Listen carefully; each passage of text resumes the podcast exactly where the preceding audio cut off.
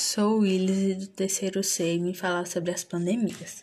Em outros momentos, vírus e bactérias já abalaram todos os continentes e mudaram o hábito da sociedade.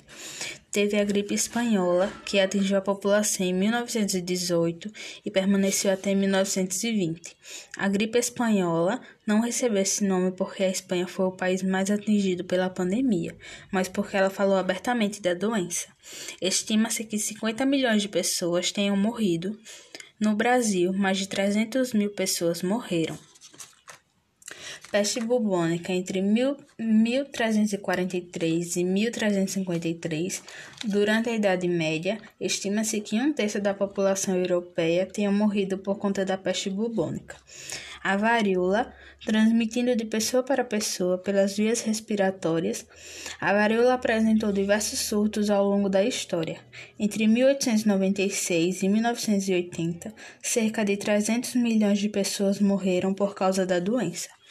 A tuberculose, o surto da tuberculose durou 100 anos, de 1950 a 1850 a 1950.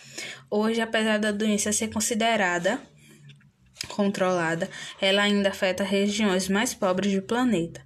Mais de um bilhão de pessoas têm morrido da doença e, segundo a OMS, é a doença mais infecciosa que mais mata no mundo.